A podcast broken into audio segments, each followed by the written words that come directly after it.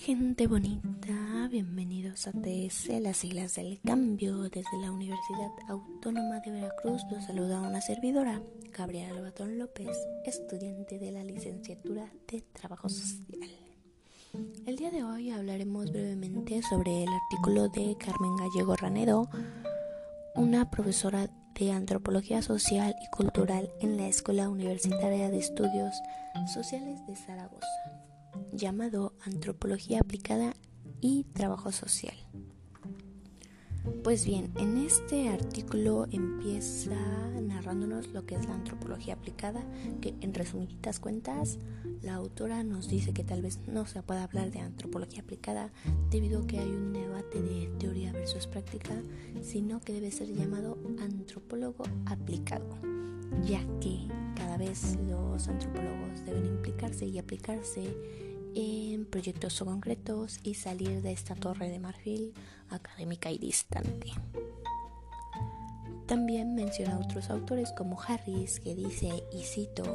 la marca distintiva de la antropología aplicada es la intervención en investigaciones destinadas a conseguir un resultado práctico particular. También cita a Foster diciendo que la antropología aplicada es el nombre que habitualmente los antropólogos utilizan para describir sus actividades profesionales en programas que tienen pues un objetivo específico. Bien, pues ahora les hablaré del siguiente tema del artículo llamado Antropología Social y Cultural y Trabajo Social, Historia de Desencuentros y Encuentros.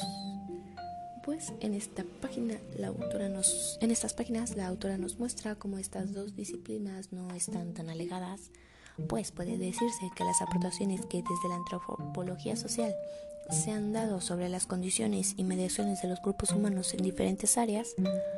como la ecología, la economía, la familia, la política, el simbolismo, etc., sirven para captar en profundidad las variables que de un modo directo inciden sobre la conducta y el pensamiento de las personas. El hecho de que el trabajador social debe intervenir sobre los casos concretos, grupos y comunidades en los que todas estas variables se hacen presentes ayuda a descubrir la utilidad que tales dimensiones pueden presentar para el trabajo social. Bien, pues ahora, a manera de conclusión, Rápidamente les diré que este artículo ha sido muy interesante para mí como estudiante de trabajo social, pues ahora entiendo que la antropología y el trabajo social van de la mano. La aproximación de real a la problemática social que le toca vivir a los trabajadores sociales es un campo de práctica social que permitiría y permite en algunos casos, confirmar empíricamente los postulados teórico-interpretativos, validando aún más la orientación práctica de la antropología, retroalimentando el proceso y enriqueciéndolo mutuamente. Con esta bella conclusión me despido amigos míos, esperando pronto volvernos a encontrar con otro tema tan interesante como este aquí en TS, las siglas del cambio. Hasta luego.